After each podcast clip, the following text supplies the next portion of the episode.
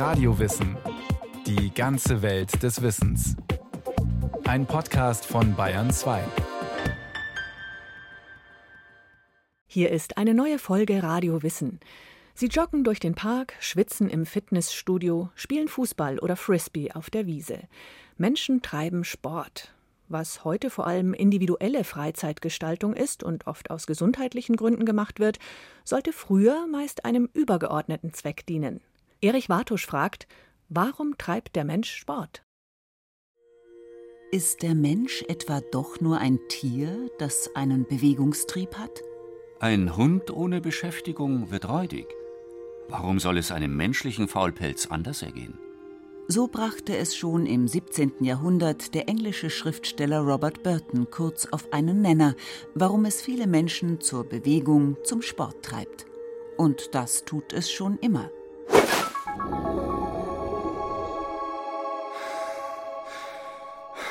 Bereits in der Urzeit musste der Mensch bei der Jagd sportlich sein. Er brauchte die Ausdauer, er musste den Speer gezielt werfen können, er musste sprinten können, um dem Wildtier schnell nachzusetzen. Das war lebensnotwendig. Heute haben Menschen viele andere Gründe, um Sport zu machen. Das Abschalten dabei.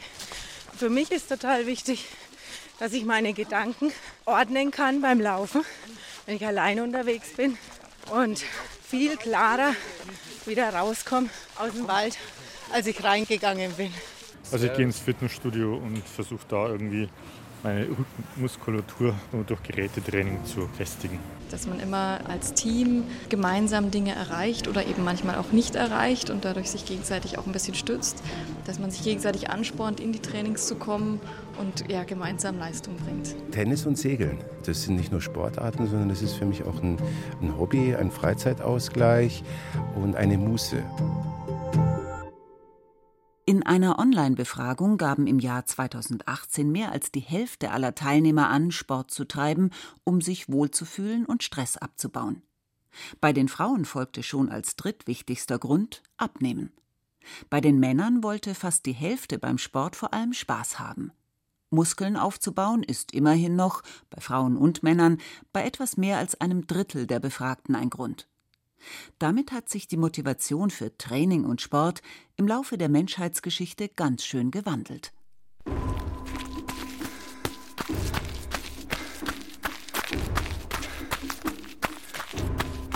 Schon bei den Ägyptern mehr als 3000 Jahre vor Christus fanden sich Darstellungen von Läufern und möglicherweise auch Laufwettbewerben. Professor Stefan Wassong, Leiter des Instituts für Sportgeschichte an der Deutschen Sporthochschule Köln. Ich glaube, dass der Sport im alten Ägypten, also in dieser relativ frühen Hochkultur, schon einen gewissen Stellenwert hat. Auch dort gab es ganz bestimmte Spiele und Übungen, die ganz spezielle Funktionen hatten. Also die sollten zum Beispiel Geschicklichkeit schulen, die sollten natürlich die Wehrtüchtigen schulen, die Wehrhaftigkeit, die sollten aber auch zum Überleben beitragen. Zum Beispiel war es so, dass Schwimmen fast eine Kulturtechnik war.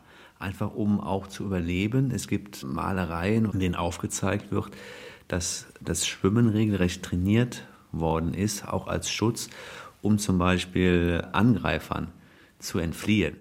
Springen, Wagenrennen, Bogenschießen, Boxen, Ringen, Fechten mit einem Stock. Das alles sieht man auf Darstellungen aus Ägypten. Und auch der ägyptische König selbst, der Pharao, hatte sportlich zu sein.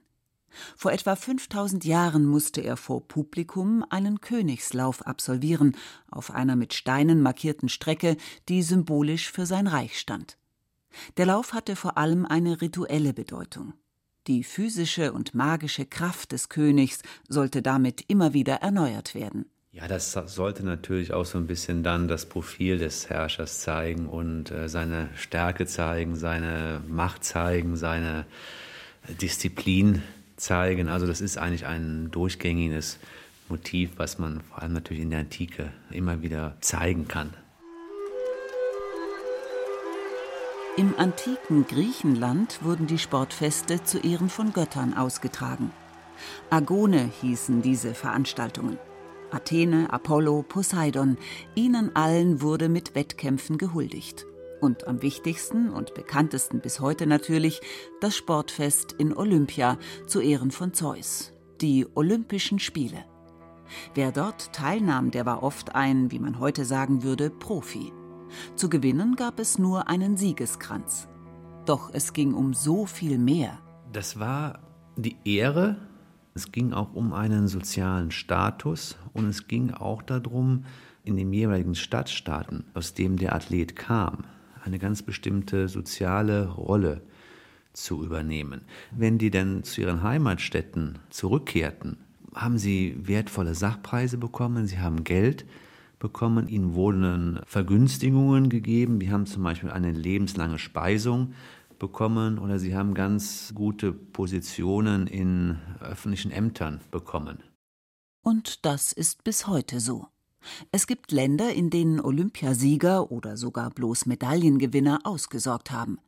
In Südkorea und Polen gibt es eine lebenslange Rente. Russland schenkt seinen Siegerinnen und Siegern ein Auto. In Singapur regnet's umgerechnet 600.000, in Georgien sogar eine Million Euro für Gold. Kann die Aussicht auf viel Geld der Antrieb sein, um Sport zu treiben? In den allgemeinen Umfragen gelten Ehrgeiz oder Erfolgsaussichten kaum als Grund. Sportwissenschaftler Wassong sagt, ein Athlet müsse schon in jungen Jahren eine intrinsische Motivation haben. Bedeutet, der Antrieb muss von innen herauskommen, ohne auf einen bestimmten Zweck abzuzielen. Das Geld wird erst dann zu einem Nebeneffekt, wenn man schon auf einem bestimmten Niveau angelangt ist. Trotzdem bleibt die Frage, schnelle Autos, teure Uhren, große Summen auf dem Konto, wollen deshalb so viele Jugendliche Fußballprofi werden? Weil man als Bundesligastar Multimillionär werden kann? Also ich glaube, die Begeisterung von Kindern für Fußball, die ist heute genauso groß, wie sie damals gewesen ist. Also auf der einen Seite die Begeisterung für das pure Spiel, glaube ich, die ist durch die Jahrzehnte hindurch für Jungs die gleiche, aber auch die Sehnsucht danach, mal wirklich ein bekannter und berühmter Spieler zu werden, das merken sie auch daran, dass sich die Kinder halt identifizieren mit den Großen, die sie im Fernsehen sehen, von denen sie im Radio hören und die sie auch in der Zeitung sehen. Dr. Marquardt Herzog ist Direktor der Schwabenakademie Irsee und forscht seit vielen Jahren über Fußball. Die Sportart Nummer eins in Deutschland wurde von Schotten hierher gebracht. Das war im letzten Viertel des 19. Jahrhunderts. Schnell fand dieser Sport Verbreitung, wenn auch zuerst nur in bestimmten Gesellschaftsschichten. Die Menschen, die sich dann für das Fußballspiel begeistert haben und die Vereine gegründet haben, in der Kaiserzeit noch, ähm, das waren auch Leute, die dem Bürgertum angehört haben. Also Fußball ist kein Proletensport, es ist kein Arbeitersport, das war es weder in England noch in Deutschland. Also wenn Sie sich Fotos von Spielen aus der Kaiserzeit anschauen, da tragen die Leute Zylinder, die haben einen Anzug an, also weißes Hemd. Das waren gesellschaftliche Ereignisse. Ballspiele gehören zu den ältesten sportlichen Betätigungen. Bei den Maya und den Azteken gab es an vielen Orten Ballspielplätze. Sie spielten Pok-Tapok bzw. Tlachtli. Ballspielen in damaliger Zeit wird aus heutiger Sicht immer wieder eine kultische oder rituelle Bedeutung zugeschrieben. Tatsache aber ist, dass es schon damals oft um den Kampf Gut gegen Böse ging, immer aber darum, den Gegner zu bezwingen. Ebenfalls noch nicht als Fußball im heutigen Sinn kann man die fast schon Schlachten bezeichnen, die in England und Schottland schon ab dem 12. Jahrhundert stattfanden. Die gesamte männliche Bevölkerung eines Dorfes nahm daran teil, um gegen den Nachbarort zu spielen. Eine lederbezogene Schweinsblase musste dabei befördert werden. Ohne Regeln, dafür mit vielen Gewalttätigkeiten und Verletzungen. Einiges davon hat sich lange gehalten. Auch Marquardt Herzog erinnert sich. Also bei uns im Dorf, wo ich aufgewachsen bin in den ersten Jahren meines Lebens, da hat das Fußballspiel teilweise auch zu der dörflichen Raufkultur gehört. Also wir haben da nicht nur gegen Buben aus dem Nachbardorf Fußball gespielt, sondern haben auch das Nachbardorf manchmal als Indianer verkleidet überfallen und haben die Buben dann dort verprügelt, so wie wir versucht haben, die dann auch auf dem Fußballfeld zu schlagen. Das waren teilweise schon wilde Szenen.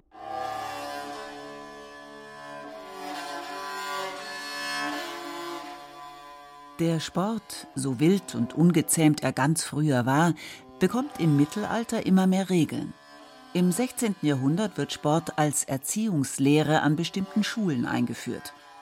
Mediziner sprechen erstmals vom Sport, der der Gesundheit förderlich ist. Ritterakademien werden sozusagen die Sportzentren für den Adel. Reiten, Fechten, Schießen, Tennis werden unterrichtet. Ästhetische Bewegungen, Geschicklichkeit, Haltung sind gefragt. Und der Sport dient auch dazu, die Gesellschaftsschichten auseinanderzuhalten, erklärt Sporthistoriker Stefan Wasson. Das war in England ganz ausgeprägt. England wird ja auch als die Wiege des modernen Sports bezeichnet, bedingt durch äh, die Industrialisierung, bedingt durch die Urbanisierung. Aber auch dort war es so, dass durch das Anwachsen der Mittelschicht und durch die Ausdifferenzierung der Mittelschicht wollten die Angehörigen der oberen Mittelschicht wollten eigentlich durch das Ausüben von ganz bestimmten Sportarten ihre Zugehörigkeit zu der Adelsklasse darstellen. Und sie grenzen sich auch ganz bewusst von den Arbeitern ab. Das betraf vor allem Hockey, Rugby und die Leichtathletik. Im Tennis schlossen die Regeln von vornherein die niederen Stände aus. In Deutschland wurde 1842 das Turnen als reguläres Schulfach für alle Buben eingeführt gut 50 Jahre später dann auch an allen höheren Mädchenschulen. Doch zunächst stand hinter der Turnbewegung der Gedanke, die deutsche Jugend sollte für den militärischen Widerstand ertüchtigt werden, bei der Schaffung eines deutschen Nationalstaates mitwirken. Auch knapp 100 Jahre später spielte der Sport wieder eine große Rolle für den Nationalismus und für den Krieg. Im Nationalsozialismus fand ja eine völlige Instrumentalisierung des Sports statt. Und hier war ja das dominante Ziel natürlich die Vorbereitung der Jugendlichen auf die Kriegsziele. Und so war der Sportunterricht auch ausgerichtet. Kampfspiele, Boxen standen fast im Mittelpunkt.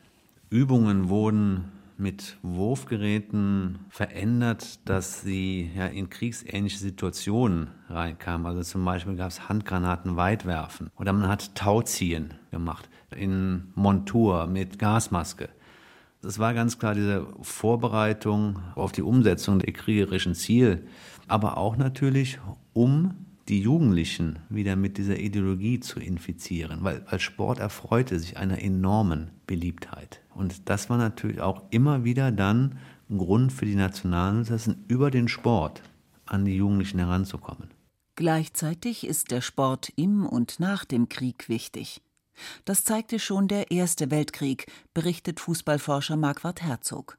Viele Deutsche haben in Kriegsgefangenenlagern oder auch durch Kontakte mit Briten freundschaftlicher Art das Fußballspiel entdeckt und haben dann praktisch den Fußball im Tornister aus den Schlachtfeldern mit nach Deutschland zurückgebracht. Und in dieser Zeit wird dann Fußball und andere Kampfsportarten werden auch von der öffentlichen Hand äh, gefördert und unterstützt, weil diese Hunderttausenden von Soldaten, die von den Schlachtfeldern zurückgekehrt sind, die haben ja auch ein unglaubliches Aggressionspotenzial mitgebracht, die haben Traumata mitgebracht. Und die Behörden haben sich erhofft, dass diese Menschen eben auch ihre Aggressionen dann auf dem Spielplatz ausleben können. Also man hat da sich auch sozial-hygienische Folgen und Vorteile davon erhofft. In der Zeit des Nationalsozialismus und des Zweiten Weltkriegs sollten die Fußballvereine zuerst verboten werden. Man hat dann aber diesen Unterhaltungsbetrieb des Ligafußballs weitergeführt. Man hat sich äh, nicht getraut, da groß etwas zu ändern, weil das eben für viele Männer die wichtigste Freizeitbeschäftigung gewesen ist und man wollte die vielen Soldaten, die an der Front waren, auch nicht demoralisieren, indem man ihre Vereine auflöst. Deshalb wurde also sowohl der Liga-Fußball weitergeführt, um den Menschen Zerstreuung und Ablenkung zu bieten. Das Wort Sport kommt ja aus dem Lateinischen. Disportare, zerstreuen, wegtragen, auseinandergehen. Also im Kern ist jede Sportart eine Art der Zerstreuung, der Unterhaltung. Heute sorgt der Mensch für die Zerstreuung oftmals selbst. Bis hin zum Nervenkitzel, den manche beim Sport suchen. Klettern ohne Seil, Speedskiing mit bis zu 250 Stundenkilometern auf den schmalen Brettern oder vielleicht etwas harmloser Segelfliegen. Jetzt fliegen wir steil nach unten im Sturzflug, 230 km/h und wir ziehen. Da, da kommen wir hin. Man kriegt einen ordentlichen Adrenalinstoß. Das Gefühl war dann oben weg. Ich hatte dann die Konzentration wieder zum Fliegen und habe mich nur auf meinen Flug konzentriert. Der Sport als Extremerfahrung das Ausreizen von Grenzen und dem, was der eigene Körper leisten kann. Nur selten ist das der Antrieb für Sport. Dagegen gewinnt der Sport im Streben um Gesundheit immer größere Bedeutung, auch regenerativ. So wird inzwischen sogar bei Krebspatienten ganz bewusst in der Nachbehandlung Sport eingesetzt. Nach der Chemo bin ich dann in eine Reha-Einrichtung gekommen. Die haben sehr viel Wert auf Sport gelegt. Und da habe ich gemerkt, dass das wirklich nach einer Woche schon spürbar war, dass ich wieder etwas besser mithalten konnte, dass ich auch wieder Spaß daran gehabt habe und so weiter. Man lernt sehr viel mit seinem Körper umzugehen, mit Theraband, mit PC-Bällen, mit all diesen äh, schicken Sachen. Das hat mir sehr viel Spaß gemacht, das Arbeiten in der Gruppe. Man merkt, man ist nicht alleine. Und es macht einem dann auch Mut, dass man sagt, Mensch, mit Sport hat man einfach mehr Spaß wieder am Leben.